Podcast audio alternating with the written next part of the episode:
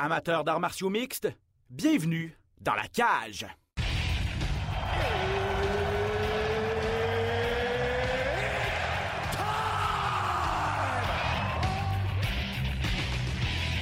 Introducing first.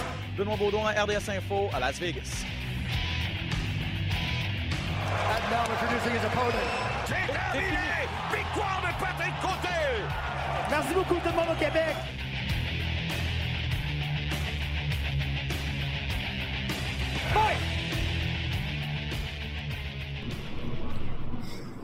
Ah, que je m'ennuyais de ce thème! Et je m'ennuyais aussi de mon chum pas de côté. Comment ça va? Ça va bien, Ben. Toi? Ah, ça va très bien, merci. On est tellement content d'être de retour, mesdames, messieurs. Euh, je sais que vous étiez plusieurs, en fait, depuis plusieurs mois, là, vous nous demandiez quand est-ce que dans la cage va être de, de retour, quand est-ce que vous allez recommencer votre podcast. On le sait que ça a été long. C'est pas par manque de bonne volonté. On voulait revenir, faites-vous-en pas.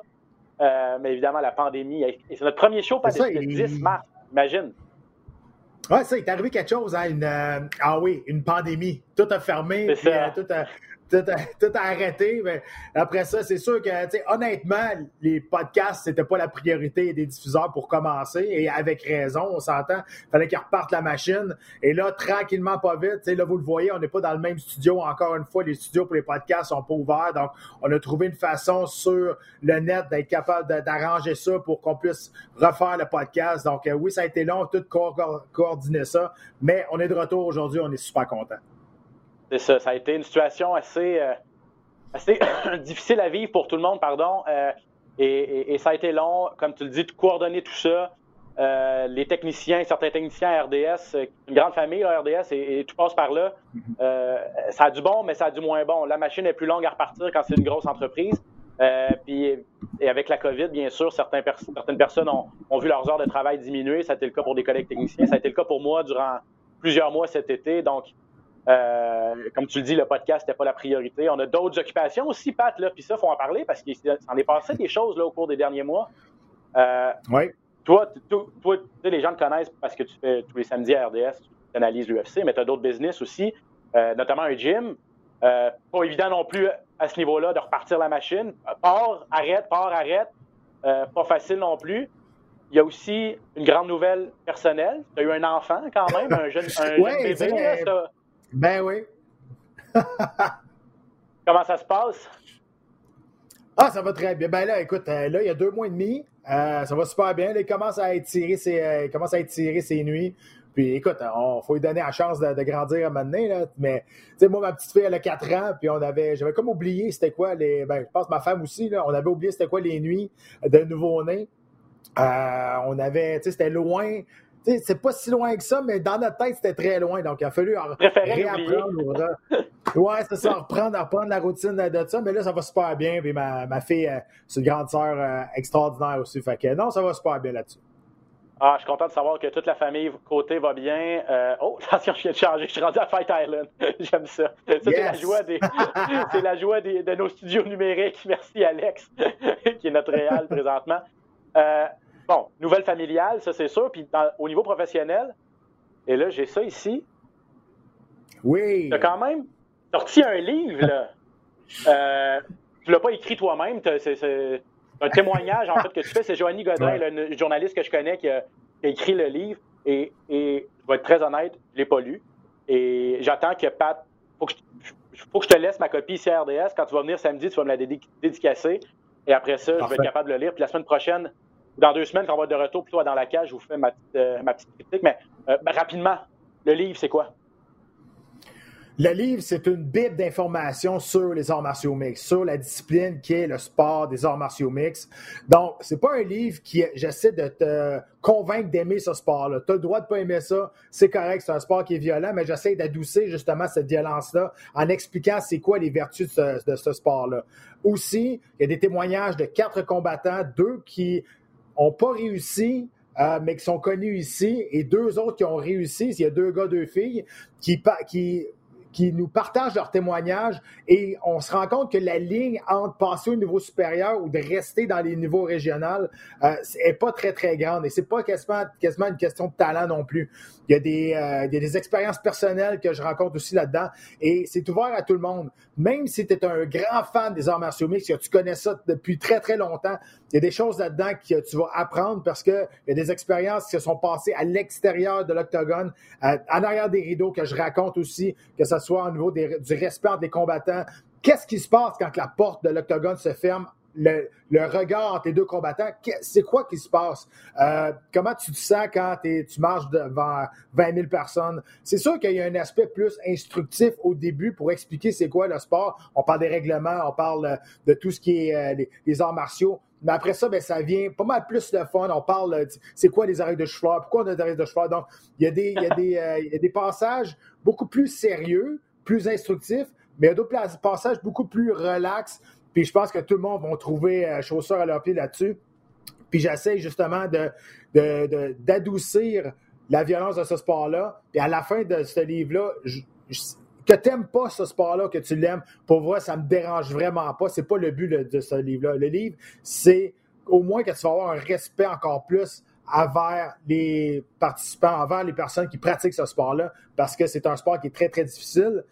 Et c'est de l'entraînement à temps plein si tu veux te rendre à un niveau supérieur. Et je parle aussi euh, de la difficulté de vivre de ce sport-là, euh, la difficulté des commanditaires, euh, comment c'est dur de trouver des combats quand tu n'es pas une, vedette, quand tu n'es pas dans un, dans un niveau élite. les, combats, les combats régionaux, la relève québécoise. Donc, on est super fiers. Johnny Godin, elle a vraiment mis mes paroles en, en mots, en écriture, d'une manière vraiment extraordinaire parce que c'est pas un livre que tu vas lire puis euh, je vous fais la morale. C'est euh, on dirait qu'on se parle entre toi, en, deux personnes, dans la manière que c'est mhm. écrit. ça, ben, je peux lever mon chapeau à, à Joanie là-dessus. J'ai hâte de lire. Euh, est-ce que là, les gens, Pat, qui nous écoutent probablement sur le podcast, c'est des vendus de toute façon, c'est des, fans finis mhm. de d'arts martiaux mix et de l'UFC. Est-ce qu'ils vont y trouver leur compte aussi, ces gens-là? Ouais, ben c'est ça que j'ai expliqué. C'est même si tu connais toutes sortes d'affaires, il y a des choses que tu peux pas savoir si tu n'as pas été dans ce sport-là, si tu n'as pas été dans ce milieu-là. C'est impossible que tu saches ce qui est écrit dans ce livre-là si tu l'as pas vécu. Donc, même si tu connais tous les règlements, tous les combattants, tous les combats, euh, tu connais des statistiques de feu, il y a des choses dans ce livre-là que c'est impossible parce que ah. je raconte euh, des anecdotes sur des coupes de peau qui ont, qui ont, qui ont été des, choses euh, vraiment weird. Euh, je parle, moi, quand j'ai passé out, quand j'ai fait ma coupe de poids à Québec, comment c'est difficile faire la déshydratation. Je parle beaucoup, il y, a un, gros volet sur la déshydratation là-dessus. J'explique comment faire, j'explique comment c'est dangereux aussi. Donc, écoute, il y a des affaires là-dedans que même si tu es un fan fini, tu vas apprendre plein de choses pareilles. Bon, ben excellent. Très hâte de le lire. Comme je vous dis, la semaine prochaine, ma petite critique du livre dans l'octogone, euh, Patrick Côté et par Joanny Godin. Bon, passons aux choses sérieuses, Pat. Le, concept du podcast n'a pas changé, même si ça fait un certain temps qu'on ne l'a pas fait. On va revenir sur les événements euh, qui viennent de se passer. Il y a eu un gala en fin de semaine à l'Apex de Las Vegas entre mm-hmm. Paul Felder et Rafael Dos Anjos. On va euh, revenir là-dessus. On va parler de ce qui s'en vient cette fin de semaine, l'UFC 255. Comme ça fait longtemps qu'on ne s'est pas parlé, on va faire un retour sur l'actualité des derniers mois, des gros combats qui s'en viennent, des gros combattants. On espère qu'ils vont euh, faire le retour dans l'octogone également sous peu. On fait le tour de, toutes les rumeurs, toutes les dernières négociations aussi. On va parler, on, va se garder un petit volet sur les Québécois, qu'est-ce qui arrive avec eux, les Québécois à l'UFC dans d'autres organisations. Puis j'ai demandé aux gens sur Internet de nous poser leurs questions, vu que ça faisait longtemps qu'on n'avait pas entendu les internautes, et on en a beaucoup. On va essayer d'en passer le plus possible. Sans plus tarder, mon cher Pat, revenons sur euh, le galop du week-end dernier. Euh, Paul Felder qui affrontait Rafael Dos Anjos. Combat de dernière minute. Felder qui accepte le combat à cinq jours d'avis. Euh, a livré une, belle bataille dans les circonstances. Euh, faut souligner son courage, c'est sûr, mais Dos Anjos, à son retour à 155 livres, lui, était trop fort et n'entendait pas. Il a vraiment laissé aucune chance, en fait, à Paul Felder qui, à ce que j'en ai compris, avait pas mis les pieds dans un gymnase de MMA depuis un certain temps. Ah, les deux, les deux, côtés, j'étais extrêmement impressionné. Dos voulait faire un statement à son retour chez les poids légers. Lui qui a déjà été champion dans cette catégorie de poids-là. Et il l'a fait. Il a démontré qu'il était prêt pendant cinq rounds de temps, complètement dominé Paul Felder, même s'il y a un juge qui l'a échappé, là, qui a donné la décision partagée. Euh, ça a été euh, pendant cette soirée-là. Puis ça fait depuis une coupe de. On va en reparler un petit peu plus tard, là, mais ça fait une coupe de gars-là qu'il y a un juge à un moment donné qui n'est pas là, pas en tout. Là. Euh, puis j'ai hâte qu'on en reparle tantôt. Ben, j'ai une opinion assez, assez dure là-dessus. mais Paul Felder, écoute, euh, tu sais, la fameuse, tu sais, qu'est-ce qu'on dit en anglais, là, puis je pense, on peut le dire, là, parce que c'est un podcast, mais bad motherfucker, là. Mais c'est bad motherfelder, je pense, maintenant qu'il faut dire. c'est incroyable. C'est incroyable, ce gars-là. Il, il, il, est allé, il est allé à la guerre. Il était pas, tu sais, oui, il était en bonne shape. Il, se préparait pour un triathlon, là. Tu vois qu'il visuellement est en bonne shape mais il n'était pas en fight shape. C'est complètement différent. Et quand j'essaie d'expliquer ça au monde, ils ont de la difficulté à comprendre. Ben là, vous l'avez vu exactement c'est de quoi je parlais pendant ce combat-là. Le gars, tu le regardes visuellement dans le miroir, il a une shape de plage, puis il est en shape, là. Mais en fight shape, c'est pas ça, c'est de se préparer pour un adversaire. Il n'était pas prêt à lutter non plus de la sorte face à, face à si tu t'es pas entraîné pour avoir un cardio de lutte, eh bien, tu ne l'auras pas. C'est pas en courant, c'est pas en faisant du vélo que tu vas avoir un cardio de lutte, parce que c'est tellement musculaire et c'est ça qui l'a brûlé euh, jusqu'à la fin. Oui, parce que c'est ça, le, combat, c'est un, un, triathlon, euh, c'est sur une longue période et c'est stable l'effort que tu vas donner, tandis mm-hmm. que en martiaux mix, c'est cinq minutes, mais c'est de l'explosion, c'est euh, tout ça. Il faut que tu donnes tout pendant cinq minutes, seulement une minute de repos. C'est vraiment des intervalles assez, assez intenses. Juste, peut-être la fraction de seconde que tu n'as pas parce que ça fait longtemps que tu n'as pas fait de sparring, parce que ça fait longtemps que tu n'as pas défendu un takedown, parce que euh, juste le petit réflexe de quand tu es au sol de faire le bon, euh, faire le bon move, le, bon mouvement, parce que contre un mm-hmm. lutteur et un gars de jiu-jitsu d'expérience comme Rafael de Sanjos, lui, il va sauter sur chaque petite ouverture. Donc, si tu n'es pas au sommet de ton art, c'est sûr que ça va paraître. Il a fait un combat extrêmement intelligent de Sanjos dans, dans celui-là. C'était donné rien d'échanger coup pourquoi avec Felder. Il savait qu'il était meilleur au niveau de la lutte. La condition physique au niveau de la lutte aussi de Felder n'était pas adéquate aussi. Euh, et faut pas oublier, Felder a su qu'il se battait le lundi.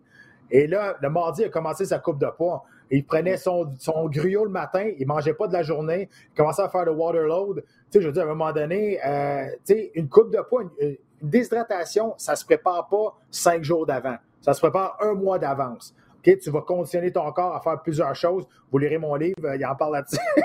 c'est ça, que j'allais dire. mais, exact.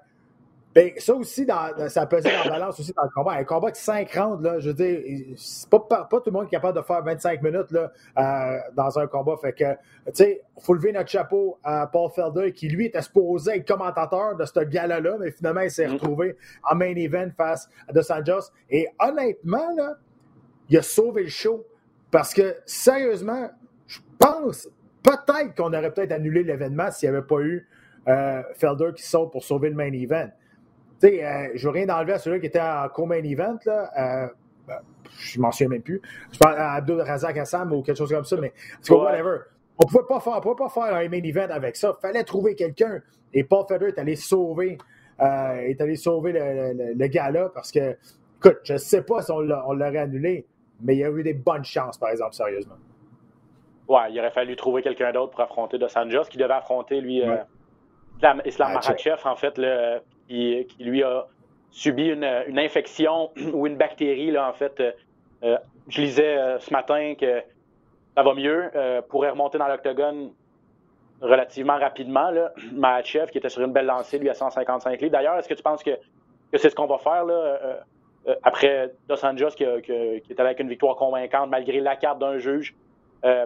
Chris Lee, hein, c'est, le même nom que c'est, le même qui a euh, il, y a le même nom qu'un arbitre de la LNH, qui est assez controversé, entre guillemets, que les, amateurs de hockey connaissent. Euh, puis, euh, bon, nonobstant cette carte-là, je pense que nos yeux ont vu la même chose. C'est une victoire assez, assez convaincante. Ben, les deux autres juges les les deux autres juges, ils ont, donné 50-45. Les deux autres juges ont donné 50-45, puis l'autre donne 48-47. 48-47. Dans le, dans le, combat des filles aussi, là, il a échappé raide. Là, on va parlons, parlons tout de suite. on, est, on, est, sur, on est sur le sujet. Là. Il y a, il y a, on a vu une stat passer, notre ami euh, Aaron de, de TSN, qui, qui, est allé dans l'historique de, de, M. Lee. Et là, il a quelques décisions controversées à son actif au cours des derniers mois seulement. Là. quand même fascinant. C'est pas fascinant. Fascinant, pour moi, c'est dégueulasse. Parce que, il n'y a pas aucun combattant qui veut se rendre à la décision. Il n'y a personne qui veut ça. Mais quand tu te rends en décision, au moins tu vas te faire juger par du monde compétent. Clairement, avec ce que tu viens de dire, les statistiques qui ont sorti, on s'aperçoit que ce gars-là n'est pas compétent pas en tout. Il connaît pas le sport. Il sait pas quoi regarder. Il sait pas quoi donner comme, euh, comme pointage. Et c'est dangereux pour la crédibilité du sport. Tu sais, là, présentement, puis c'est pas pour défendre l'UFC, ça n'a aucun rapport. Mais c'est l'UFC qui reçoit toute la merde à cause de ça. Mais c'est complètement deux choses différentes. L'UFC ne choisit pas les juges, c'est la commission athlétique. C'est deux choses complètement différentes, mais c'est l'organisation qui reçoit toute la merde des partisans quand ils voient que euh, ça n'a pas de bon sens. Mais l'UFC n'a aucun pouvoir sur qui qui va arbitrer, qui, qui va juger les combats. Donc vraiment, là, il y a un ménage à faire. Et Chris Lee l'a échappé, l'échappe. Et s'il est encore là, il va continuer de l'échapper parce qu'il n'est pas au courant de ce qui se passe. Et ça, c'est plate pour les combattants parce qu'il y a une maudite différence entre une victoire et une défaite quand tu es rendu à ce niveau-là, que ce soit, et surtout euh, quand tu es rendu dans les classements comme ça, ça peut changer énormément ton avancement et classement, mais ça change ton chèque de paye aussi. Là. Je veux dire, ces gars-là, OK, Felder et euh, Anjos, ils ont fait quand même beaucoup d'argent. Mais les deux filles, là, elle qui a gagné, là, je veux dire, elle, elle a doublé son salaire. Là. Ces deux étaient à leur premier combat à l'UFC. Fait à place de faire 10 000, elle a fait 20 000. Puis l'autre, à place de faire 10 000, à place de faire 20 000, elle a fait 10 000. Hey, quand tu commences ta carrière, là, c'est beaucoup d'argent. Ça, ça change énormément de choses. Et ça, c'est à cause d'un incompétent qui n'a pas été capable de regarder le combat comme il faut. C'est euh, Corey McKenna et Kay Hansen, deux jeunes filles de 21 ans qui étaient également sur la carte principale. Euh, Corey McKenna qui a gagné, mais tous les observateurs s'entendent pour dire que Kay Hansen aurait dû l'emporter. Euh, et encore une fois, c'est en raison des, des. Je trouve que cette fois-là, pour Felder et, et, Dos Anjos, un juge n'a pas fait la différence, mais dans ce cas-ci, il y a, il y a ce juge-là qui, qui et, et, un autre qui a fait la différence. Donc, comme tu dis, ça peut avoir un impact important t'as raison, il y a le juge n'a pas fait la différence à Paul Felder, mais écoute, les deux autres juges ont donné 5-0 à, Dos Anjos. Puis, Entièrement d'accord avec toi. Puis...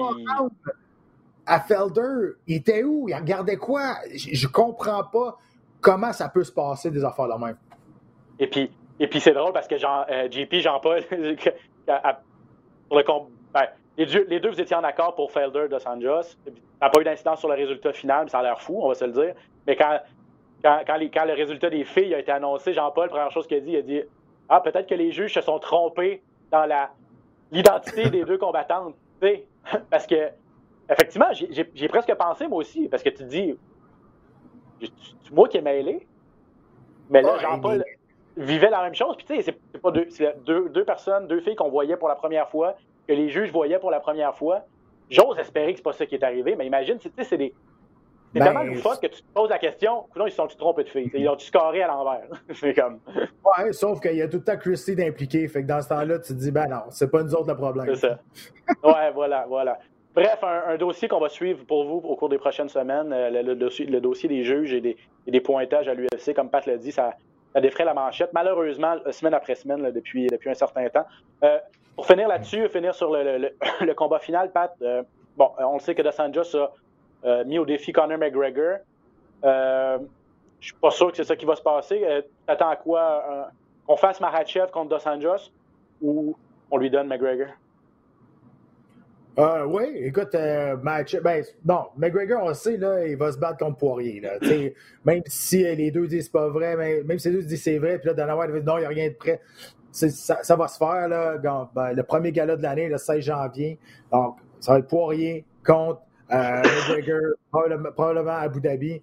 Euh, donc, ça, ça c'est fait. Donc, euh, mais j'ai bien aimé, par exemple, son analogie de qui est les deux vrais champions à part de Magomedov là-dedans. Parce que les autres ont été des champions intérimaires. Ça, j'ai bien aimé ça quand il a dit ça. Parce que, tu sais, tu sais, moi, je suis pas un grand fan des champions intérimaires. Là. Je veux dire, je suis pas, suis pas, un grand fan de ça. Mais j'étais très d'accord avec lui qu'à part McGregor et lui, dans les dernières années, c'est tous des combattants qui ont eu des, champions, des championnats intérimaires. Fait je comprends son analogie, que le combat à faire, c'est lui contre McGregor, mais ça n'arrivera pas. Ça n'arrivera pas, malheureusement, effectivement. L'UFC a d'autres plans. Et euh, entre-temps, il devrait affronter un, match ultra dangereux. Donc, euh, euh, retour mhm. réussi à 155 pour Los Angeles, mais on connaît la division, on sait à quel point il y a de la profondeur et des combattants de, talent là-dedans. ça sera vraiment pas un chemin facile pour, à ce stade de ta carrière pour Dos Anjos.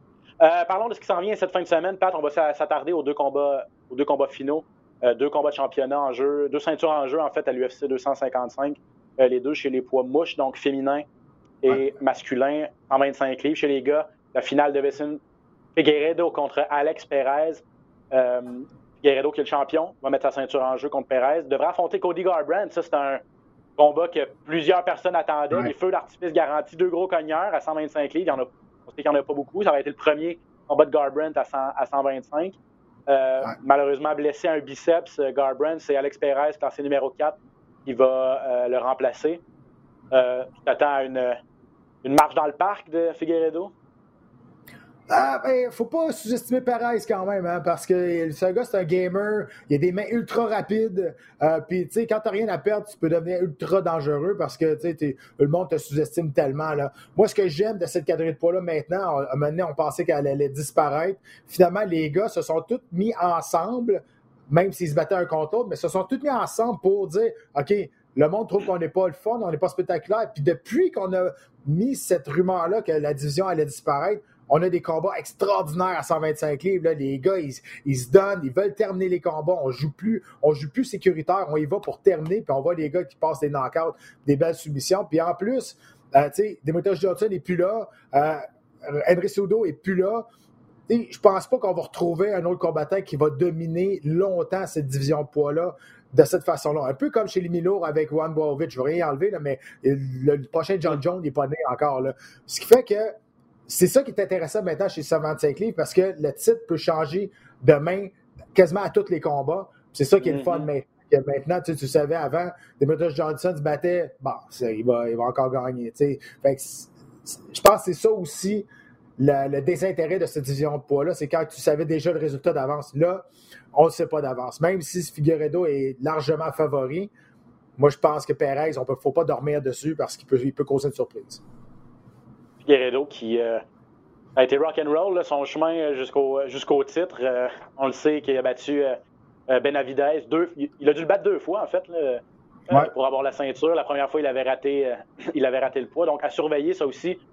Figueredo qui a un historique au niveau des coupes de poids. Puis, descendre à 125 livres, on s'entend que c'est jamais facile pour personne, là, parce que. Euh, j'aurais été curieux de voir comment Garbrandt se serait débrouillé. Là. Eh, exactement. moi aussi, c'est ça. C'est plus ça, moi, que j'avais j'avais hâte de voir comment Garbrandt aurait été euh, sa balance à 125 livres. Tu sais. Euh, parce que le combat, je sais comment ça arrivé. Les deux, ça aurait, ça aurait essayé. Puis ça aurait donné un feu d'artifice, exact. Là, mais je, suis curieux de voir comment Garbrandt va faire 125 livres. Garbrandt qui va, qui va revenir en 2021 seulement. Donc, euh, entre-temps, ben, c'est euh, Figueredo contre, euh, contre Perez. Figueredo, c'est ça, un, un, gars qui. Ben, il a une soumission. À ses deux dernières victoires, c'est soumission et KO. Mm-hmm. si je me rappelle bien, sa soumission, sa première contre Benavidez, c'est après qu'il l'a envoyé au tapis. donc, donc pour, à 125 livres, comme Pat le disait, c'est euh, un gars qui, est capable, de cogner fort. Donc, euh, je, suis entièrement d'accord avec toi que cette, division-là n'a jamais été aussi intéressante. Euh, et il a fallu pratiquement qu'elle meure pour que les gars, les gars relèvent leur jeu d'un cran puis qu'on crée quelque chose, un, happening. parce qu'à chaque fois, présentement, qu'il y a des. On, pas, on hésite beaucoup moins qu'avant à mettre des combattants de cette catégorie-là en finale de gala, que ce soit des pay-per-view ou que ce soit des, des Fight Night. bref, très intéressant à suivre cette catégorie-là. Et, si tu disais que chez les gars, ben, le, titre peut changer de main d'un combat à l'autre, un peu moins le cas chez les filles, par exemple. On ne s'attend pas à ce que Valentina Shevchenko ait trop de problèmes contre Jennifer Maia en demi-finale. Écoute, c'est sûr, sur papier, ça ne devrait pas. Valentina Shevchenko, c'est. Moi, j'aime ça dire cette expression-là, c'est de la belle violence. elle, est, elle est sharp, elle est précise, puissante, elle est complète. Elle a un jeu au sol extrêmement sous-estimé. Elle est vraiment, vraiment solide. Elle avait passé une clé de bras à Julia Pena. Tout le monde était là, voilà. Mais elle est vraiment, vraiment bonne. Euh, à 125 livres, c'est la reine. Euh, est-ce que Jennifer Maya va être capable de passer un upset? J'ai des gros doutes. Il reste que Maya, c'est une ceinture noire en Jiu-Jitsu brésilien. C'est une ceinture noire aussi en boxe thaïlandaise. Est-ce qu'elle a la puissance pour déranger Shevchenko? Peut-être ça lui touche. Mais le problème de toutes les filles qui se battent contre Shevchenko, c'est le rythme. Ils sont pas capables de suivre le rythme de Shevchenko qui est dans le fond du début à la fin. Puis donné, ben, ah, ça va ralentir, donné, ça va ralentir. Ça ralentit jamais. C'est ça la grande force de Shevchenko. Sa condition physique est incroyable. Elle continue, à travailler en volume, elle te fait des spinning back kicks, des spinning back. Elle a beaucoup de créativité dans ses attaques aussi. Et, mais c'est surtout le rythme, la pression, la pression. Elle arrête jamais, jamais, jamais. C'est quasiment impossible de suivre, de suivre son rythme à elle. Et elle a un et elle a une technique, je dirais, parfaite. elle ne donne pas d'ouverture nécessairement à ses, adversaires. Euh, elle est explosive aussi quand elle déclenche ses attaques. Euh, elle est rapide. Son rythme, comme tu l'as dit, est, incroyable. C'est vraiment une belle combattante, Valentina Shevchenko. Dans mon livre à moi, bon, Amanda Nunez, c'est sûr que euh, avec ce qu'elle a fait, pas le choix de la, de la mettre meilleure combattante de tous les temps, la meilleure combattante présentement à l'UFC, mais Shevchenko a déjà perdu deux fois, je pense, contre, contre Nunez, c'est probablement la fille qui a donné le plus de problèmes à Nunez. Et, et je demeure curieux, moi, de, de les revoir ensemble aujourd'hui, à quoi ça pourrait ressembler. J'ai comme l'impression que Nunez a un petit pas s'est assis sur ses pas assis sur ses lauriers, mais moins convaincante par moment dans les dernières années. c'est ça. Euh, je serais, vraiment curieux de voir, voir ça, mais entre-temps, ben, c'est Shevchenko, lorsqu'elle se bat à 125 livres, est en train de faire le ménage complètement dans cette catégorie. Ouais, il n'y a pas grand monde. Euh, tu sais, Jennifer Maya, c'est pas elle qui était supposée être là, c'était Jojo Calderwood. Puis Calderwood, elle voulait pas attendre trop longtemps, fait qu'elle a décidé de prendre un combat. Puis elle s'est brûlée, là, elle, s'est faite euh, fait, euh, battre par, par Maya. C'était pas une très bonne décision pour Calderwood. Tu sais, un combat de championnat du monde sûr et certain. Tu décides de, oh, je n'attendrai pas. Je sais pas si c'est une question d'argent, je sais pas si, tu sais, je, je sais pas c'est quoi la raison. Mais clairement, ça n'a pas tourné en sa faveur, c'est sûr. Ouais, ça se passait le 1er août. Euh, Maya qui l'a emporté au premier round contre euh, Calderwood, il a, lui a passé une clé de bras. Et Maya a trois victoires à ses quatre derniers combats. Donc, euh, bon, elle n'a pas volé sa place. Hâte de voir qu'est-ce qu'elle va pouvoir faire contre Valentina cette fin de semaine. je le disais d'entrée de jeu, on pas. On n'a pas fait d'émission depuis le 10 mars. en est passé des choses parce que si. Oui, vas-y. Je veux juste dire, tu sais, dans la carte aussi, là, on a Mauricio Shogun Roy. Parce qu'il y en a qui disent Ah, c'est pas, un super gros pay-per-view. Là. Mais sur le pay-per-view, tu as Mauricio Shogun Roy aussi. Euh, et dans la carte préliminaire, Mike Perry contre Tim Means. Ça, ça va être un combat de fou là, pour eux. Les deux, là, ils vont se taper dessus. Le retour d'Alan Jubin et probablement lui qui a fait le code de l'année, Buckley, qui revient aussi à, la compétition. Le Buckley, je ne sais pas si vous vous souvenez, c'est lui qui a fait le spinning back kick. Euh, il pas très, très longtemps. Là. Ben, quand, on, quand on regarde juste de l'extérieur, c'est oh, ouais, c'est pas super. Mais regardez tous les noms qui sont sur la carte, puis ceux qui, ceux qui poussent maintenant, comme Buckley, c'est vraiment une très, très, très bonne carte. Là. Ouais, ben, je, suis content que tu le dises parce que c'est vrai, euh, une, des questions que les internautes nous ont posées, c'est euh, pouvez-vous nous, euh, nous hyper la carte là, chez les Turcs, nos amis français qu'on salue, ça a été un de, un de leurs commentaires et et tu le fais très bien. Puis, au risque de me répéter, souvent, on a des attentes. On voit une carte, exemple, l'UFC 254. J'ai pas été déçu de l'UFC 254, mais tu te dis, wow, ça va être la carte de l'année, ça va être tout un show, ça va être incroyable.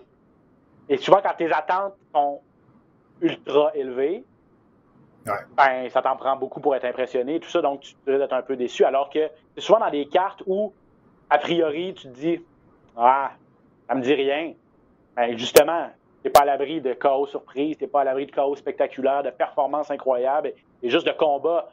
Et comme tu l'as dit, tes means, entre autres, euh, Mike Perry, des gars de, violence et de belle violence, là, on les a sur cette carte-ci. Donc, euh, tu fais très bien de mentionner que. Vas-y. Puis tu sais, Ben, les gars qui sont sur la carte, là, ils, sont pas sourds, là. Ils entendent ce genre de commentaires-là. Tu sais, que le monde sont comme pas excités ça vient piquer l'orgueil aussi. Là. Fait c'est sûr qu'ils s'en vont là, puis ils vont dire OK, ouais, vous trouvez que ça, ça va de l'air d'une carte euh, pas, pas la plus spectaculaire de l'année, ben on va leur en donner pour leur argent. C'est le même, ça pense un athlète. C'est le même, ça pense des combattants. Donc c'est sûr et certain. Et aussi, il ne faut pas oublier, Georges va être avec nous aussi. Le Georges Saint-Pierre va être avec nous toute la soirée pour commenter les combats. Non négligeable. Donc, euh, comme d'habitude, les euh, combats préliminaires à RDS2 de 20h et RDS ou RDS2, je n'ai pas vérifié, mais abonnez-vous à toutes les chaînes. et, puis, et puis la télé à la carte après ça euh, pour, euh, pour l'UFC 255 cette fin de semaine. Bon, je le disais, il s'en est passé des choses parce que, bon, tout a été arrêté au mois de mars, euh, comme tous les sports, mais l'UFC a vraiment été l'organisation qui a repris l'action le plus rapidement. Il y en a eu beaucoup de galas depuis la dernière fois qu'on s'est parlé, Pat. Euh, et là, on ne fera pas le tour de tout ce qui s'est passé, mais euh, allons à l'essentiel, parce qu'il y a quand même un gars qui s'appelle Habib Nurmagomedov qui a défendu sa ceinture il n'y a pas si longtemps. Euh, de très belle façon contre Justin Gagey. Plusieurs personnes disaient même que c'était peut-être la plus belle performance de sa carrière. Et par la suite, annonce sa retraite. Deux questions pour toi. Est-ce que Habib a vraiment pris sa retraite? Est-ce qu'on ne le reverra plus dans l'octogone? Et deuxième question, est-il le meilleur combattant livre pour livre slash le meilleur combattant de tous les temps? Euh, écoute, moi, c'est sûr qu'il n'y a pas du monde qui ne sera pas d'accord avec moi. Euh, pour répondre à ta première question, oui, il a pris sa retraite. Est-ce qu'il va sortir de la retraite? Oui aussi, je pense aussi. OK. Euh, et la raison pourquoi je dis ça, c'est que si on veut faire le combat face à Georges Saint-Pierre, c'est la meilleure chose qui pouvait arriver à l'UFC que Norman Galmelov prenne sa retraite. Parce que ce combat-là, on sait, il ne se refera pas à 155 livres. Georges l'a déjà dit. Il va se faire à un catchweight, un poids hybride autour de 162, 165 livres. Si Nurmagomedov est encore actif et ne prend pas sa retraite, il fait qu'il est encore champion des 155 livres. On fait un combat à poids hybride, mais il fait encore partie, il est encore champion d'une quadrille de poids. Donc là, on met en otage une quadrille de poids. Mettons, Georges gagne. Là, Nurmagomedov est 29-1, veut revenir peut-être, veut défendre son titre. Il vient défendre son titre après une défaite et il n'est plus invaincu. Son aura autour d'un. Donc, ça ne marche pas. Point de vue business pour l'UFC, ça ne marche pas. Si en retraite, par exemple, là, le titre est vacant, on s'en va donner, donner, pas donner, mais quelqu'un va aller gagner ce titre-là, un nouveau champion. Donc là, que Nurmagomedov ou Georges gagne, puis que sac le camp après, aussi s'en fout. Ça va être un super fight. Donc, ça va faire un combat dans une quadrille de poids qui n'existe pas. Euh, ben, c'est 170, c'est les mi-moyens, là. Mais il reste un poids hybride à 162. Donc, 162, euh, 165. Donc, c'est parfait pour l'UFC parce que c'est un win-win situation pour eux autres. Parce qu'ils savent que Georges va revenir pour un seul combat. Nomagadov revient peut-être pour, pour un seul combat parce qu'il va faire 30-0. Donc, il y en a un des deux qui gagne, qui sac le camp, c'est pas grave. Il y en a deux qui perd, qui sac le camp, c'est pas grave non plus parce que ça fait rien, ça ne leur demande rien la catégorie de poids de, de, l'UFC. Pour moi, je pense que c'est la meilleure chose à faire qui pouvait arriver si on veut voir justement ce combat-là. Si ce combat-là arrive, c'est parfait ce qui est arrivé. OK, mais là, tu, nous teases, tu nous, euh, tu nous rends fébrile, et puis tu travailles avec Georges tous les mois. Mm tu quelque chose que nous, on ne sait pas, là? Non, non, pour vrai, je ne sais pas. C'est juste que moi, c'est mon analyse à moi. Je pense que c'est c'est quelque chose de, c'est quelque chose de logique. Euh, Dana White lui a dit qu'il n'y avait pas de, n'avait pas fini. Nurmagomedov avait toujours dit qu'il voulait se retirer avec 30-0, mais ça, c'était avant la mort de son père. Donc ça, ça a été très difficile pour lui de passer par-dessus. Euh, je ne veux pas rentrer dans la religion, là, mais Nurmagomedov, c'est un musulman.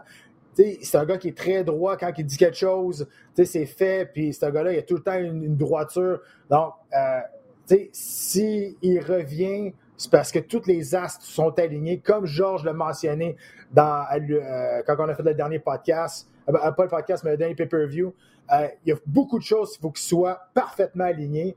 Et les chances, ça arrive, sont, pas, sont vraiment petites, on va, te dire, là, parce qu'il y a le temps, il y a l'âge à Georges, faut que le, poids soit le poids soit à la bonne place, il faut que l'endroit soit à la bonne place aussi. Et il faut que l'argent soit là aussi. Même si les deux disent ah, c'est, pas une question d'argent, c'est une question de legacy, c'est une question d'héritage.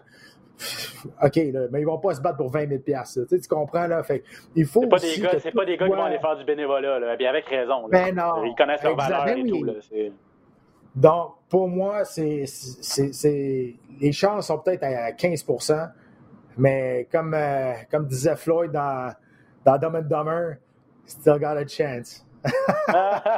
so you're telling me there's a chance. J'aime ça.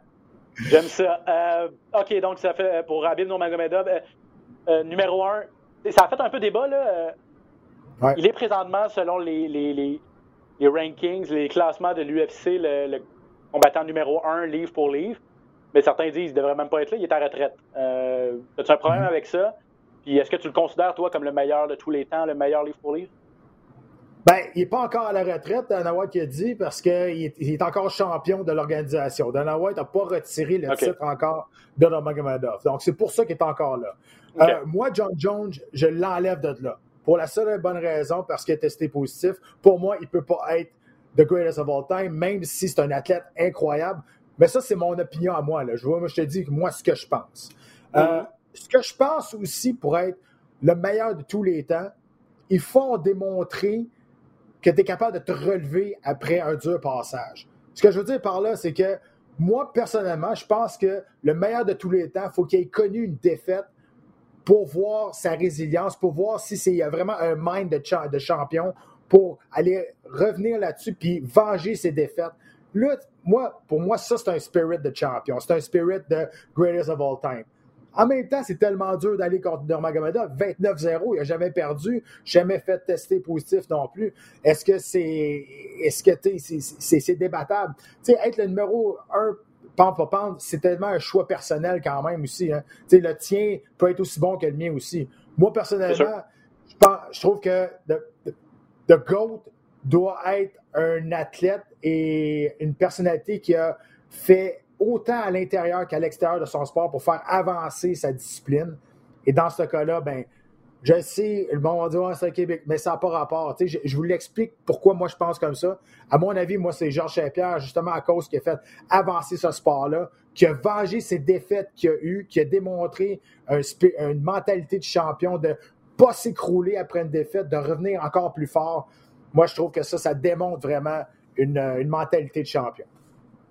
Bon, moi qui vais tester là-dessus. Fais-toi-en pas. Euh, rapidement, est-ce qu'on va revoir, d'après toi, dans l'octogone, Anderson Silva et Cowboy Cerrone?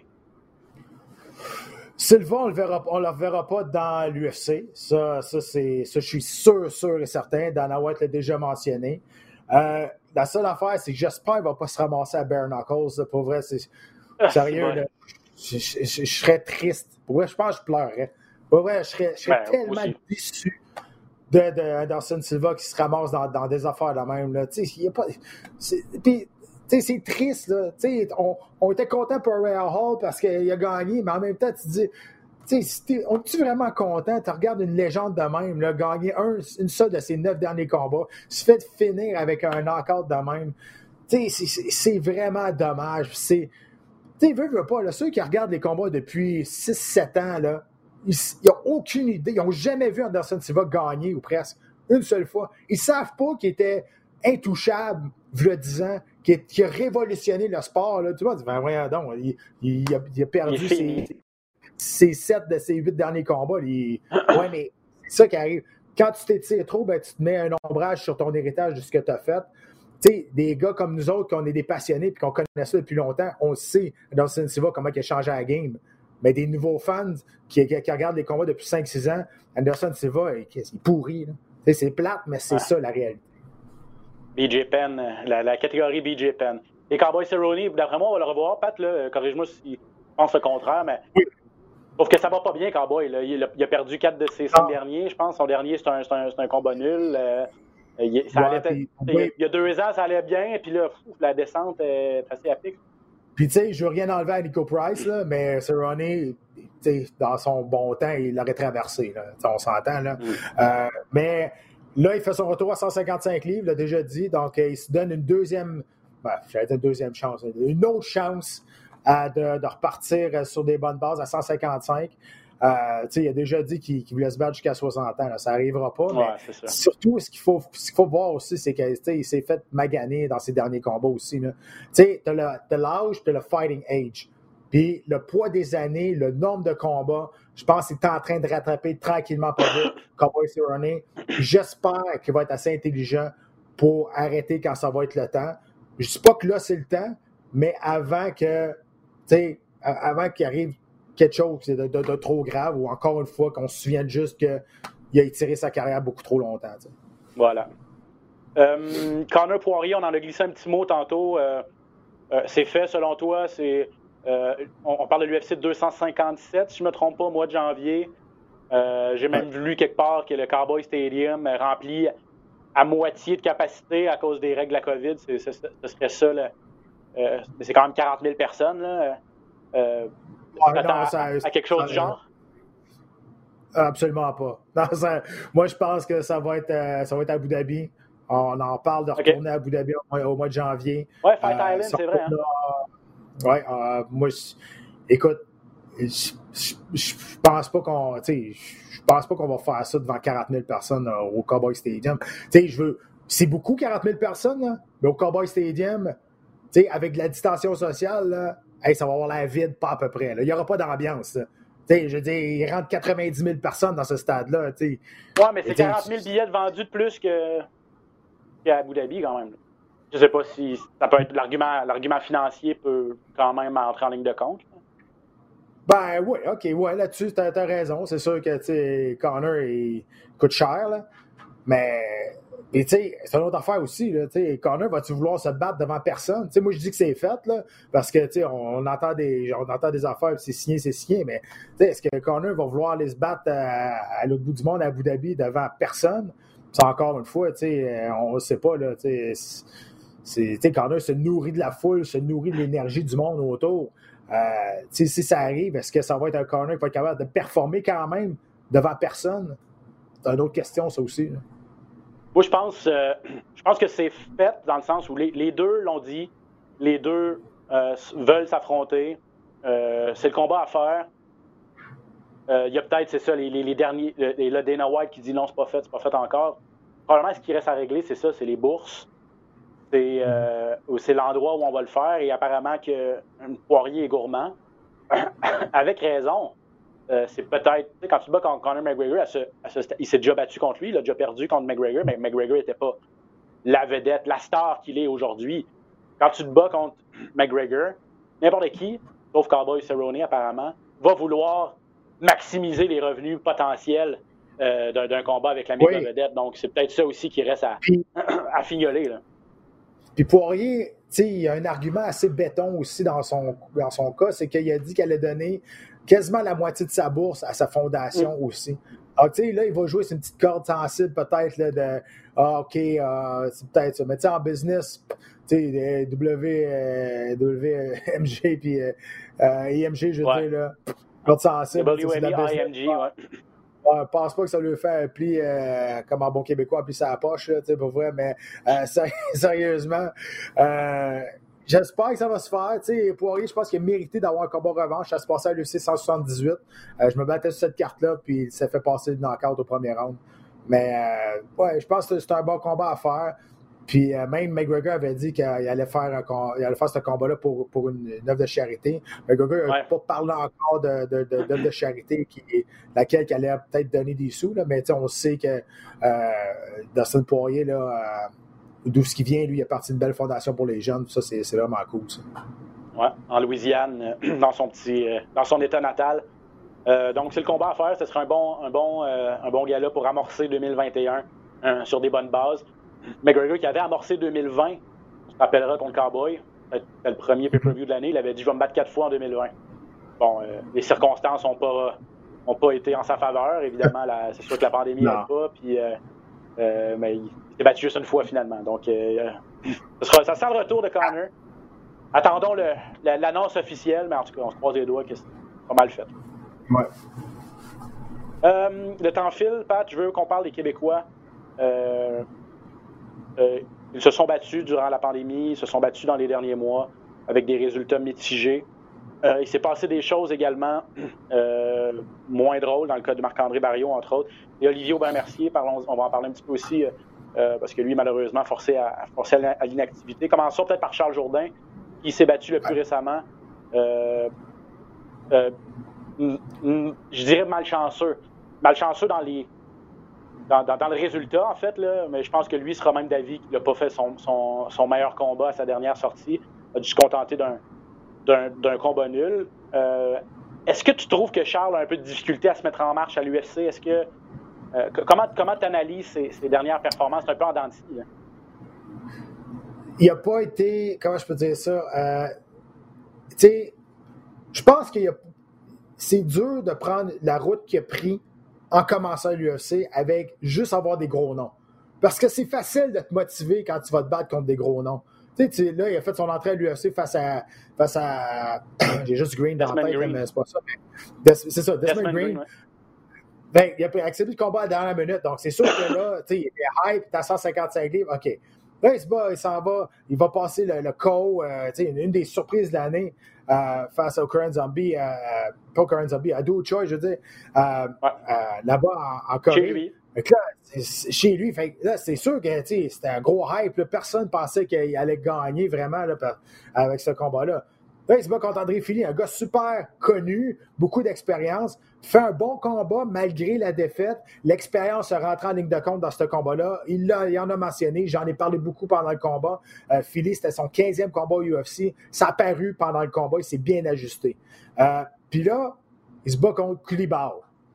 Je veux rien enlever à Koulibaly, mais who the fuck is Koulibaly? Pour vrai, quand tu regardes les trois autres combats qu'il a, a affrontés, donc je ne sais pas si c'était la motivation de se battre contre un inconnu, euh, ou, mais tu as raison, ça, il n'était pas dans, dans, ce combat-là, c'était pas un Charles Jourdain comme qu'on voit d'habitude. Il n'était pas explosif, il était, il hésitant, pas hein? Il était très hésitant, il ne travaillait pas en combinaison. Il, lançait pas des. Il lançait juste des one-shots. Euh, puis, je trouve qu'il n'a été pas créatif dans ses attaques comme qu'on le connaît. Et on sait maintenant le, résultat, ça a donné un, combat nul. Heureusement pour lui, Danawa il a donné son bonnet de victoire pareil parce que lui il pensait que c'était un vol. Honnêtement, là, je ne veux, pas faire tirer les tomates. Je pense pas que c'était un vol. Euh, j'avais quasiment Koulibaly gagnant. C'était combat nul, moi j'étais correct avec ça. Euh, mais il reste que euh, l'UFC adore Charles Jourdain. Avec raison, c'est un gars qui est très vendeur. C'est un gars qui paraît bien. C'est un gars qui a des belle qualité athlétique. Au niveau du combat debout, il est spectaculaire. Il va tout le temps pour le finish, tout le temps pour le spectacle. Mais au bout de la ligne, il est quand même 1 et 2 et 1 dans l'UFC. Tu comprends? Ce qui fait qu'à un moment donné, il va falloir qu'il, tu as raison, embarque dans l'engrenage et qui ne pense pas juste au spectacle, mais l'effet de se bâtir aussi. il a juste 24 ans, là. il est très, très jeune encore. De se bâtir quelque chose un air d'aller pour prendre confiance et là, par la suite, avoir des plus gros combats. Présentement, c'est ça le plus important. La bonne nouvelle pour Charles et pour tous ces jeunes combattants-là, c'est qu'on est vraiment dans une époque où l'expérience semble être l'atout principal des, des combattants d'élite. Il n'y a, a pas beaucoup de combattants qui sont dans le top 5 de, des différentes catégories ou qui sont champions des différentes catégories qui ont l'âge à Charles. Il y en a beaucoup dans la mhm. trentaine, même passé 35 ans. Euh, je pense à, à, Jan Blaovic, entre autres. Des gars qui ont beaucoup de bagages, qui ont connu des hauts et des bas. Et à un moment donné, ben, ça finit par cliquer. Et juste le, le fighting IQ là, qui, se développe grâce à l'expérience, à un moment donné, ça leur permet d'atteindre finalement la coche qui manque et le, et, le niveau supérieur. Donc, tu l'as dit, Charles en main un nouveau, un nouveau contrat, il lui en reste. On lui a fait signer un nouveau contrat après, sa après une défaite. Déjà, ça nous en dit beaucoup euh, sur le fait, comme tu l'as bien expliqué, que l'UFC adore Charles. Euh, Charles en est conscient. Euh, donc, il, donc, il a une sécurité. Tu peux te faire couper à tout moment, là, ça j'en conviens, mais il a, il a un, semblant de sécurité, Charles, à ce niveau-là. Et, on est prêt, l'UFC semble prêt à bâtir sur un gars comme Charles Jourdain. Ben, ça, ça, nous amène à parler. Vas-y. C'est ça l'important, c'est ça l'important pour, pour Charles, c'est qu'il a la confiance de l'organisation.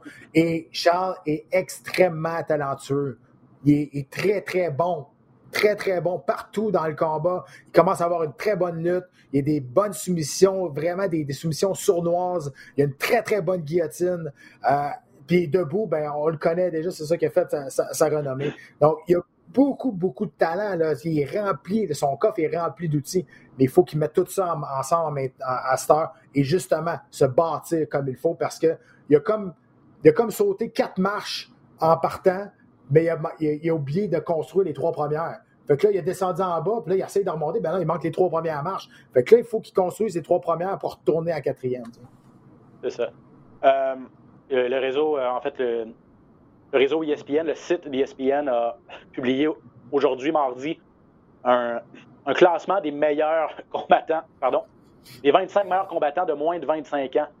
Euh, le numéro 1 est Jimmy Crute, euh, l'Australien chez les, euh, les Milours. un gars qui a déjà passablement d'expérience dans l'UFC. donc, lui est numéro un. L'année passée, pour vous donner une idée, l'an dernier, c'était Sean O'Malley, qui était numéro un sur cette liste-là. Il a dépassé le, cap des 25 ans, donc il ne se retrouve plus. Mais Charles a fait son entrée sur cette liste-là. Il est classé 12e quand même. il, y a des bons, il y a des beaux noms là-dessus. Il y a euh, Macy Barber, entre autres, chez les filles. je ne l'ai pas, je, pas sous les yeux, là, mais euh, Charles est quand même. Les gens reconnaissent, malgré les résultats, reconnaissent les qualités athlétiques de Charles. Et, comme, tu l'as dit, Pat, savent qu'il faut juste mettre tout ça ensemble. et quand ça va cliquer, finalement, il y a des belles choses qui vont arriver pour lui. Là. Ouais, ben, écoute, moi, j'ai aucun, aucun doute que ça va finir par exploser il manque pas grand-chose. À un moment donné, il y avait l'expérience aussi de l'UFC. C'était différent. La, la pandémie s'est battue deux fois pendant la pandémie. Je veux dire, c'est différent. C'est un autre mindset. Un autre... Mais là, il y a l'expérience de tout. Là. Fait que, euh, oui, je pense que tout ça va leur faire grandir et on va voir des belles choses dans le futur. Marc-André Barrio, euh, finalement, l'été dernier, a, eu, euh, a pu aller chercher sa première victoire. Mhm. Euh, une belle à part ça. Malheureusement, quelques semaines après, ça a été terni tout ça. Et là, j'ai les, derniers détails de tout ça m'échappent. Mais ben, en fait, il, a échoué un test antidopage. C'est pas compliqué, euh, Marc-André. évidemment, se défend, dit que c'était pas intentionnel. probablement, lui dit des suppléments qui ont été contaminés. va se défendre devant les commissions athlétiques. Euh, je sais pas si, je sais pas si tu le sais, toi, Pat, mais est-ce que son audience est passée ou est-ce que ça a lieu bientôt? Et, euh, les derniers détails de tout ça? Oui, pas encore parce que là, on cherche encore le supplément qui a été contaminé. On a envoyé, je pense, déjà trois, trois, suppléments se faire tester au laboratoire et l'UFC travaille avec euh, Marc-André pour trouver ce supplément-là. Donc, l'UFC l'aide, le croit, et l'aide à trouver ce supplément-là. Donc, déjà là, c'est très, très bon, sauf que ça part de sa poche. Et c'est 1000 pièces, je pense, par test qu'il se doit faire. Donc, il a déjà dépensé quasiment 3000 pièces pour, euh, pour euh, je veux dire, nettoyer son nom, si je peux dire. Exact. Mais on ne l'a pas trouvé encore. Donc là, on envoie. Ben, peut-être qu'on l'a trouvé. moi, c'est les derniers détails que j'ai, puis je les ai eus il y a une couple de semaines. Mais présentement, c'est ça qu'on se tente de faire. Et euh, Marc-André ne veut, veut, pas se rebattre euh, ben, de toute façon, il faut vouloir qu'il passe devant la, commission là, euh, pour savoir s'il va y avoir une suspension de un, euh, pour savoir qu'est-ce qui va arriver avec ça. Mais s'il y a une suspension, ce qui est ce qui est bon, en guillemets, c'est que c'est tout à rétroactif de ton dernier combat. Hmm. Donc, si, mettons, il y a une suspension de six mois, ben, elle est faite. c'est bizarre, mais c'est comme ça, c'est comme ça, ça marche. Mais il ne faut pas oublier que Marc Barrio a signé un, nouveau contrat après sa, victoire. Ce qui est dommage, c'est que ça, ça, ça, demeure. Ben oui, euh, mais encore une fois, tu dis que c'est pas des contrats, on sait que c'est pas des contrats garantis, là, fait qu'ils peuvent le couper direct. Cependant, sa victoire à l'UFC a été changée en nul technique. Euh, donc, euh, ça, c'est plate pour lui. Donc, officiellement, pas encore de victoire à l'UFC. Mais ça, maintenant, ben, c'est ça. Là, il va essayer d'aller d'aller trouver les suppléments. Puis, puis il avait dit qu'il avait essayé une nouvelle diète, puis il avait essayé des nouveaux suppléments aussi. je comprends que quand tu travailles avec du monde, tu te fais, tu fais confiance à tout le monde. Puis, tu sais, ta job, c'est de t'entraîner puis d'être prêt. Mais, puis même lui, il l'a dit, puis il est d'accord avec ce que je vais dire là, parce que lui, ça, ça a été ses mots aussi tu es responsable de ce que tu te mets dans le corps aussi. Fait faut que tu fasses quand même tes recherches pour savoir ce que tu prends. Mais, tu sais, entre, toi et moi, là, il a testé pour l'ostarine, puis le, pourcentage de qui a testé d'ostarine, là, tu donnes ça à une souris, là, puis elle court pas plus vite. Tu sais, c'est minime. Là. Sauf que... Les fameux picogrammes. C'est illégal pareil. Sauf que c'est ça, c'est illégal. Sauf que ça, ça fait partie des connaissances ou de la recherche de qu'est-ce que tu mets dans le corps, puis savoir si tes suppléments sont, sont corrects. C'est plate parce que, comme tu l'as dit, sa, victoire avait été une victoire éclatante, KO au deuxième round. Il avait dominé le combat. On a vu le vrai Marc-André Barrio à son dernier combat. Puis là, c'est son dernier combat sur son contrat, sa première victoire à l'UFC, et là, test positif. Fait que, tu sais, là, tout ça s'enligne en même temps, dire, OK, il a pris des affaires parce que c'était son dernier combat, son contrat, puis là, il l'a knocké, il n'avait jamais knocké personne. ça paraît mal, je comprends, mais quand on s'attaque aux statistiques et va regarder vraiment sur quoi il est testé, c'est minime. Là, on va te souhaiter quand même bonne chance à Marc-André dans sa, dans sa lutte, là, effectivement. Et c'est n'est pas le premier à qui ça arrive. Il y en a beaucoup qui réussissent à, comme tu dis, à, nettoyer leur nom et tout ça. Est-ce que ce sera le cas de Marc-André? C'est ça. On va suivre la situation euh, pour vous, bien sûr. Olivier Aubin-Mercier n'est plus à l'UFC. Il avait signé euh, avant la pandémie un contrat avec euh, Pro Fighters League. et contrairement à d'autres organisations comme l'UFC, Bellator qui a recommencé il n'y a pas si longtemps, et d'autres organisations en Amérique du Nord, Pro Fighters League a dit nous, tant qu'il y a une pandémie, on ne fait pas d'événements. et la dernière fois que j'ai parlé à Olivier, était pratiquement comme monsieur, madame, tout le monde sur la PCU. Ou, et, et, chez mm. Pro Fighters League avait compensé quelques-uns de ses athlètes. Ses gros noms, à ma connaissance, Olivier ne faisait pas partie du lot. Rory McDonald devait faire partie du lot étant donné euh, peut-être un plus gros nom. Là. Mm. On, a payé des gens pour s'assurer de, conserver, de pouvoir conserver leur service quand, et, et, qu'ils n'aillent pas nécessairement voir ailleurs. Euh, c'est dommage pour c'est dommage pour Olivier. C'est déjà c'est déjà assez dur de gagner sa vie avec son sport. Ce sport-là, euh, dans, dans, la situation actuelle, c'est juste, impossible. C'est dévastateur pour une carrière. Mais je pense que là, on a sorti le, calendrier de PFL pour 2021. Là, on va recommencer. Euh, je ne me souviens pas c'est dans quel mois, là, mais on, recommence. Là. Euh, pour Olivier, on sait PFL, c'est un système de tournoi. Le gagnant remporte un million de dollars. aux dernières nouvelles, je ne sais pas si ça va changer là, présentement, mais lorsque Ovio a signé avec PFL, il n'était pas dans le tournoi encore. Il fallait qu'il gagne un combat pour se qualifier, pour rentrer dans le tournoi et là, être accessible, monter les échelons, se rendre en finale puis gagner un million. Euh, là, je ne sais pas si ça va être encore ça, mais tu as raison. Euh, c'est difficile. Je veux dire, euh, là, tu es obligé d'aller chercher de l'aide du gouvernement, puis je veux dire, ils ne font pas de cadeaux, le gouvernement. Là. À un moment donné, tu leur payes en impôts pareil.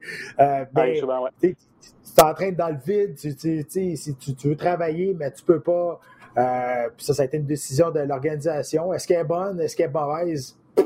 Les deux, les deux réponses sont bonnes. Je c'est comme ça. Ben, PFL, c'est pas une organisation qui euh, roule sur l'or non plus. Là. On n'est pas dans la même catégorie que l'UFC. Donc, de leur côté, l'UFC a un bon fond de roulement. Euh, ce n'est pas nécessairement le cas des autres plus petites organisations. Donc, ça complique aussi les choses. Là. Exact. Sauf que là, ça va recommencer. En 2021, on a sorti euh, le calendrier. Euh, comme je vous dis, là, je me souviens pas dans quel mois, là, mais ça, recommence. on a sorti quatre dates, si je me souviens bien. Là. Euh, puis tant mieux, tant mieux si Olivier va être capable de, recommencer à, combattre puis à gagner sa vie. J'ai bien entendu notre réalisateur Alex m'a dit 23 avril que la saison de PFL va recommencer, donc à suivre si Olivier sera. Euh, et, je disais que je disais qu'il avait payé certains, certains combattants pour les empêcher d'aller à chez d'autres organisations. C'est vrai, oui et non, euh, parce qu'on a du même souffle, on a permis à quelques combattants vedettes d'aller se battre ailleurs, notamment euh, Kyle Harrison, qui est la, la tête d'affiche probablement du, du de PFL, qui va aller se battre à Invicta. Donc, c'est bon aussi parce qu'on n'a pas. Et à 145. Euh, à 145, c'est ça, contre, le, contre Cyborg? Donc, euh, ouais, ouais, ça va être, ça va être fou. Là. Cal Harrison, si vous ne la connaissez pas, euh, médaillé d'or plusieurs fois en judo aux Jeux, Olympiques, une américaine très connue, se bat à 155 livres. À PFL va descendre à 145 livres pour affronter Cyborg. puis, mais je suis content que PFL, quand même, ait fait ça. Parce que c'est rare. D'habitude, les organisations veulent leur honorer les contrats. C'est des contrats euh, d'exclusivité, là, en fait. on ne veut pas partager nos combattants de différentes organisations. Mais là, dans la situation actuelle, c'est bien qu'on l'ait permis. On vient de signer Verdum aussi, là, C'est vrai. Oui, ben, Fabricio Verdum. Donc, euh, ben, bref, 23 avril, euh, ça recommence. donc, à suivre la situation d'Elvio Mercier. On lui souhaite bonne chance aussi. Puis, en espérant que ça. J'ai hâte de lui reparler parce qu'en espérant que la pandémie ne va pas avoir mis fin à sa carrière. Euh, je veux dire, ça se peut, là, il y a des il y a combien d'athlètes, tout sport confondu, pour qui, ben, simplement financièrement parlant, c'est juste impossible de, de, de, passer un an, un an et demi sans, sans performer et sans être payé pour qu'on se trouve un, une job. Puis quand on trouve une job, ben, le reste prend le bord. Ça veut dire, mon Ben, 90% des combattants ne peuvent pas s'offrir un an sans, sans travailler, sans combattre. Même à l'UFC. Donc, euh, même à l'UFC, vous voyez. Donc, c'est pas. Euh, c'est une, autre, une autre situation qu'on va suivre. On va essayer d'avoir Olivier au podcast dans les prochaines semaines comme invité. OK, on finit ça, Pat. on va prendre un petit 5-10 minutes rapidement pour répondre à quelques questions des, des internautes qui nous ont écrit en grand nombre. On vous remercie d'ailleurs de nous suivre. Continuez Instagram, Twitter également, sur la RDS.ca aussi. N'hésitez pas à nous écrire. On adore vous lire. Bon, euh, M. Poker qui nous demandait à quand le combat Habib-GSP. On en a parlé tantôt. On ne sait pas quand. Pat a dit 15% des chances que ça va arriver. Il y croit. Si lui y croit, moi aussi je le crois. En tout cas, on va espérer. Pierrette Chevalier qui nous demande, Pat, euh, une question peut-être un peu plus globale, l'incidence des commotions dans le sport. Euh, et, je vais donner mon point de vue là-dessus, puis tu es, meilleur que moi pour, en parler, mais je pense que l'incidence des commotions est, peut-être moins importante dans un sport comme les arts martiaux mixtes que, dans, que le hockey, par exemple, ou le football, parce que ben, on se bat une fois tous les quelques mois. Donc, évidemment, si tu te fais hockey, tu subis une commotion cérébrale, c'est grave. Personne ne remet ça en doute. Mais une fois qu'elle est subie, ben, le combat est terminé. Tu peux te faire soigner et tu as le luxe de prendre le temps de te remettre sur pied. Et au gym, si tu as un, entourage qui est moindrement brillant et des entraîneurs moindrement brillants, ils vont pas te retourner à faire du sparring la semaine d'après. On va prendre le temps de, bien guérir et tu peux revenir juste deux, trois, quatre, cinq mois plus tard. Donc, j'ai pas l'impression. Mais, par contre, c'est les effets à long terme. Euh, on parlait d'Anderson Silva, BJ Penn, Cowboy Cerrone. C'est quand ça fait plusieurs années que tu te bats et tu subis plusieurs KO que ça fait mal. Hein. Euh, oui, absolument. c'est sûr que pour moi, euh, sais, commotion cérébrale, c'est un fléau dans tous les sports. Mais, je veux dire, c'est beaucoup plus sécuritaire que bien des sports, que le football, que la boxe. Et je vais expliquer pourquoi. Le football, les gars, là, sont casse à casse à tous les coups. Je veux dire, ça frappe, ça frappe, ça frappe. Puis, veux, veux pas, tu, tu, te fais sonner, tu te relèves, puis tu recontinues, tu t'en vas le jeu d'après. La boxe, je pense que la chose la plus dangereuse, tout sport confondu, c'est le compte de 8 à la boxe. Le compte de 8, là, c'est extrêmement. C'est dangereux parce que, tu sais, tu te fais sonner, tu te mets le genou au sol, tu sais comment ça marche, tu as assez d'expérience, tu es déjà commotionné, tu vas te relever, tu vas lever tes gants, tu sais c'est quoi la mécanique pour que le combat reparte. Là, tu peux, tu peux avoir 5-6 contre de 8 dans un combat, puis tu sais, c'est ça qui fait du dommage. Mais le monde, ne voit pas ça comme ça parce que dans les arts martiaux mixtes, quand gars tombe à terre, tu sautes dessus comme un sauvage pour le finir. Ben, dites-vous bien que c'est dix fois plus sécuritaire parce que aussitôt qu'un combattant se défend pas intelligemment, c'est terminé. On lui donne pas une chance de revenir s'il s'est fait ébranler puis il est plus capable de se défendre, comme à la boxe. Là, je parle pas contre la boxe. Je dis, moi, je suis un grand amateur de ça. Je viens de là. Ça a été ma, première, euh, ça a été, ça, a été ma, ma, spécialité pendant des années. Mais je suis quand même conscient de savoir que le compte de 8, je veux dire, c'est extrêmement dommageable pour, pour, pour la tête. Mais c'est un sport de contact, c'est un sport violent, c'est correct. Mais, tu sais, le sais, moi, je trouve ça bien plus violent, comme tu disais au hockey. Quelqu'un qui va donner un cross-check dans le dos, blindside à la bande, puis le gars rentre dans la tête dans la bande. Ça, je trouve ça bien plus violent parce que le but du hockey, c'est de mettre la poque dans le net. Mais le but dans un combat, ben, c'est deux combattants qui sont entraînés, volontaires, dans un, dans un environnement encadré par une régie. Oui, ça se peut qu'il y ait des knockouts, mais tu as beaucoup plus de possibilités qu'à la boxe de, de gagner le combat, que ce soit avec la lutte, que ce soit avec des soumissions. Donc, écoute, je te dirais pas qu'il n'y en a pas de commotion cérébrale. C'est un sport de contact, puis on se frappe dessus, c'est vrai. Mais il reste que. Il n'y a personne qui te force à, monter dans un octogone non plus. Merci, euh, Mme Chevalier, de nous avoir écrit. Guillaume Gervais, euh, est-ce qu'un combat Tony Ferguson euh, contre Chandler pourrait remplacer Nunez Anderson à l'UFC 256? Amanda Nunez qui s'est blessé. Chandler, qui est l'ancien champion de, Bellator, qui a fait son entrée à l'UFC. Euh, Tony Ferguson l'a mis au défi, mais je pense qu'au dernier la nouvelle, c'est pas, pas une avenue euh, qui semble être euh, préconisée par, par les grands patrons. Ben, il va falloir trouver un combat, un combat pour remplacer Nunez Anderson, ça c'est sûr. je pense que ça, c'est un des très très bons combats qu'on pourrait mettre qu'on pourrait mettre ça sur, sur, sur papier et dans l'octogone. Sauf, qu'il n'y aurait pas de ceinture, en fait. C'est peut-être peut ça le problème, c'est que tu peux pas mettre ça en finale d'un pay-per-view, en fait. Donc, tu sauves pas. Tu peux le rajouter sur la carte, mais tu sauves pas nécessairement la carte. Ouais, sauf que si le titre, est, le titre est vacant, on peut faire un champion intérimaire. Tout le temps la même maudite affaire, 155 livres. Ouais. Là, on ne sait pas. Là.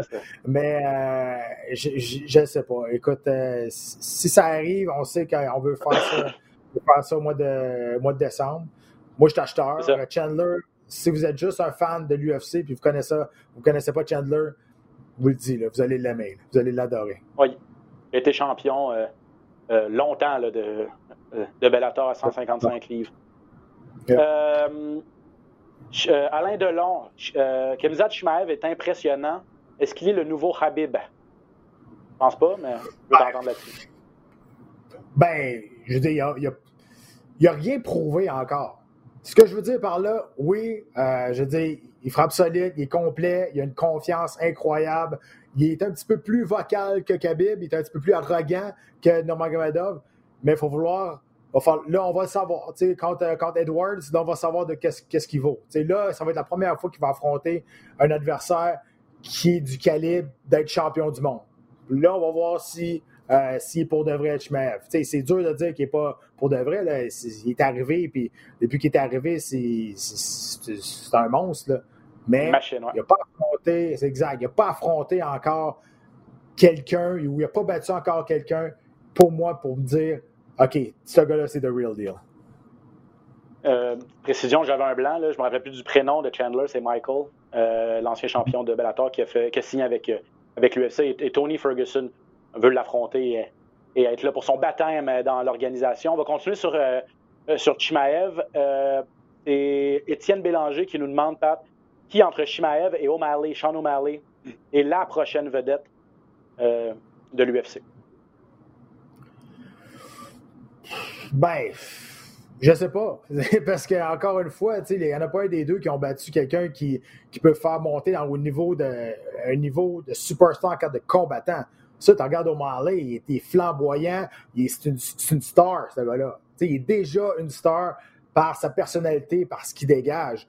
Donc, si tu me parles au niveau popularité, c'est sûr que c'est Sean O'Malley. Mais si tu me parles au niveau euh, talent, je pense que Shimaev est beaucoup plus talentueux que Sean O'Malley partout.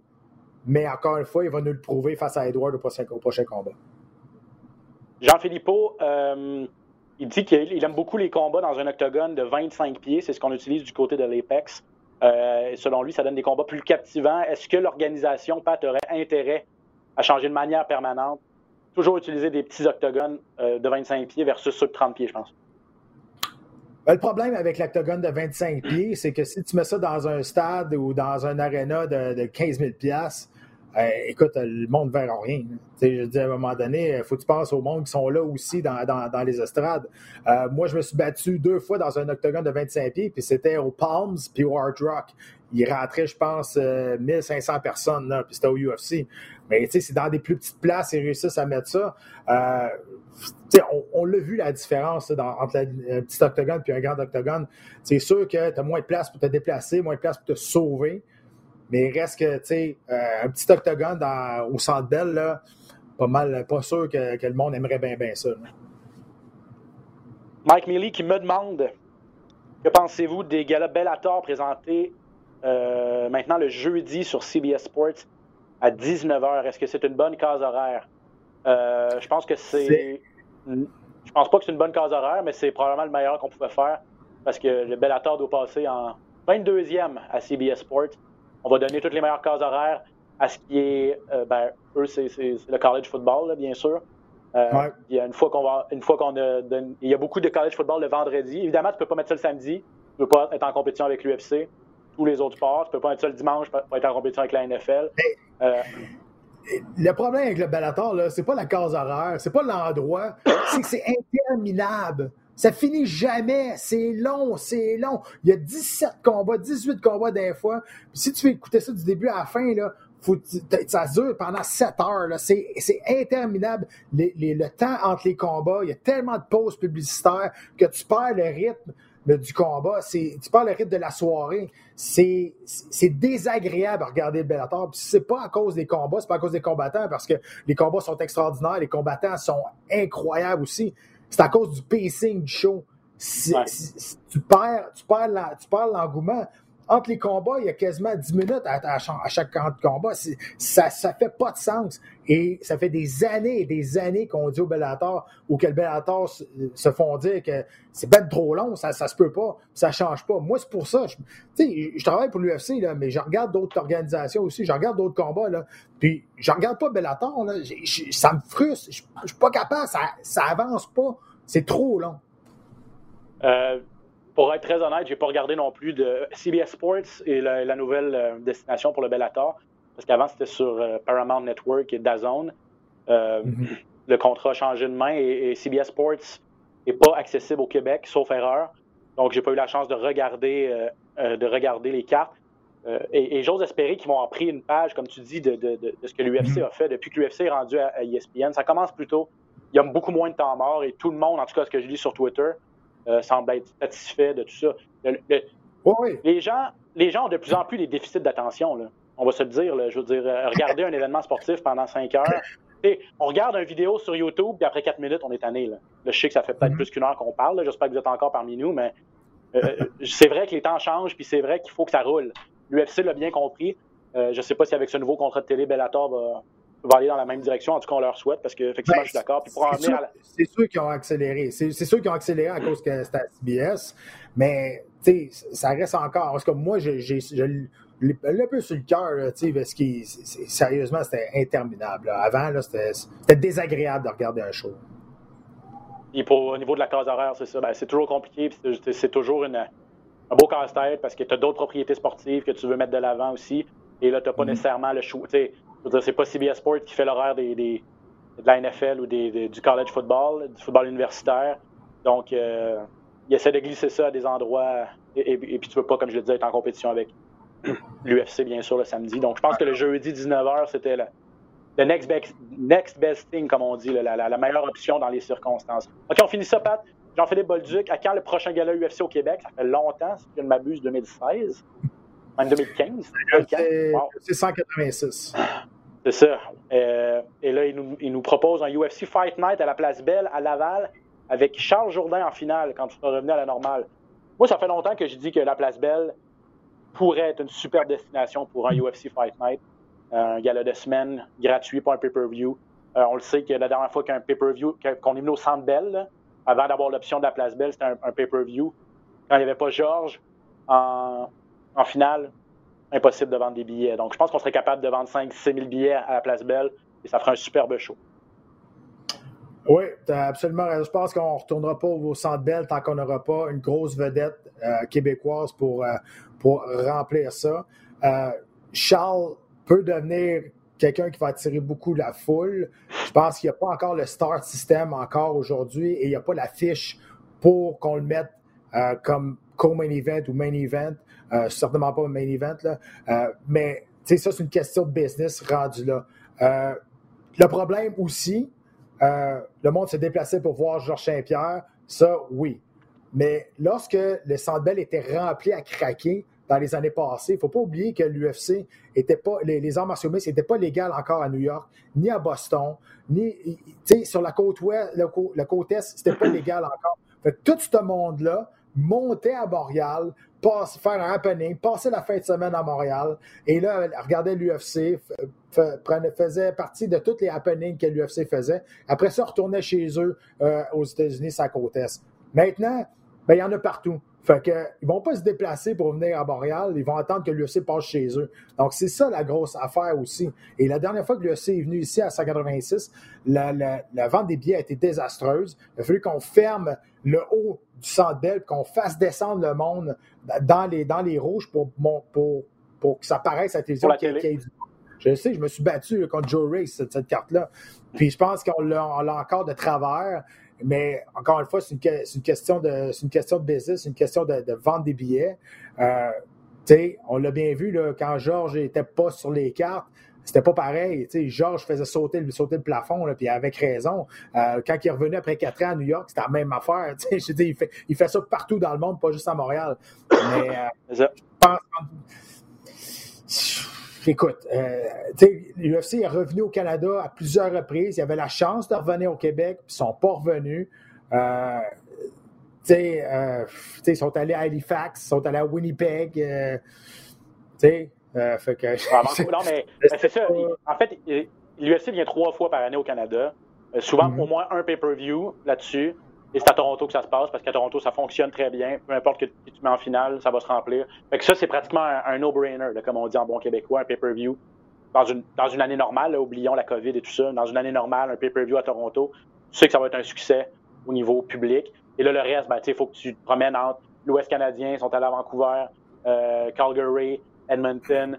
Après ça, ils sont même allés à Saskatoon. Après ça, euh, tu veux aller dans, les maritimes, Moncton, Halifax. Donc, euh, ils sont venus à Québec une fois depuis. ils sont venus à Québec en 2014, que tu t'es battu à Québec, je pense. Donc, ouais, on fait ça un mercredi soir aussi. Fait, ça, c'était ouais, pas, ça. C'était pas winner, ça non plus. Là. pas winner, croisons les doigts que le CIR va revenir à Montréal bientôt. Je pense que oui, la ah place belle maintenant, c'est une option.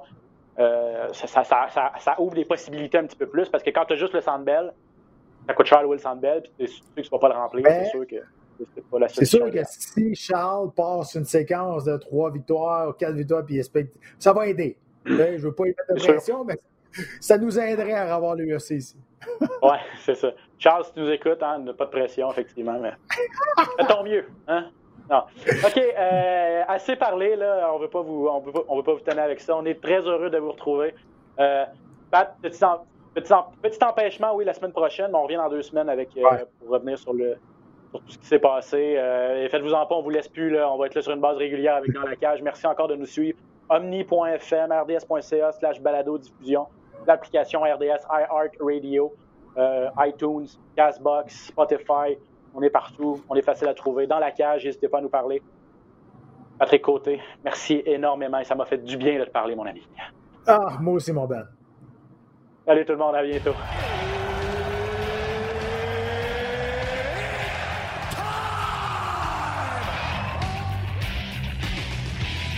Introducing first. Benoît Baudouin, RDS Info à Las Vegas. And now introducing his opponent. C'est terminé! Victoire de Patrick Côté! Merci beaucoup tout le monde au Québec!